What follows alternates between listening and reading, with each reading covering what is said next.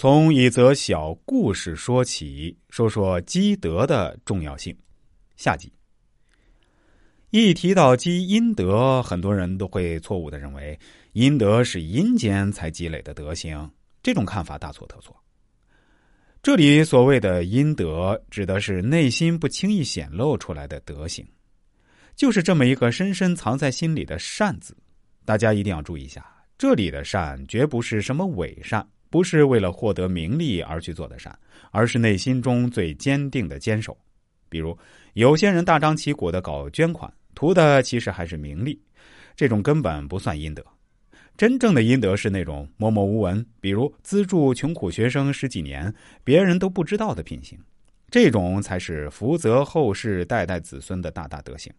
千万不要以为默默的做那些好事没用，没人夸。如果这么想，那就鼠目寸光了。你没有一件好事是白做的，即便所有人都不知道，即便你自己都忘了，这种福报也会潜移默化的融进你的血液中，让你变得不同。善心善行积阴德，福及子孙后世，福及整个家族门第。我们时常发现，一个家族中存在真善的人，家中长辈积了阴德的家庭，儿孙大都过得越来越顺，品质也特别的高。和那些缺德家庭出来的子孙有着本质的差别。说真的不好听，但实情真的如此。你别看有些家庭上一代穷，但这一代都飞黄腾达或有了长足进步，说明人家祖辈尽管穷，但是穷的有品质，积了阴德。比如《平凡的世界》里的孙家，老辈子很穷，但是人家做好事儿有德行，教出来的孩子没有一个是渣渣。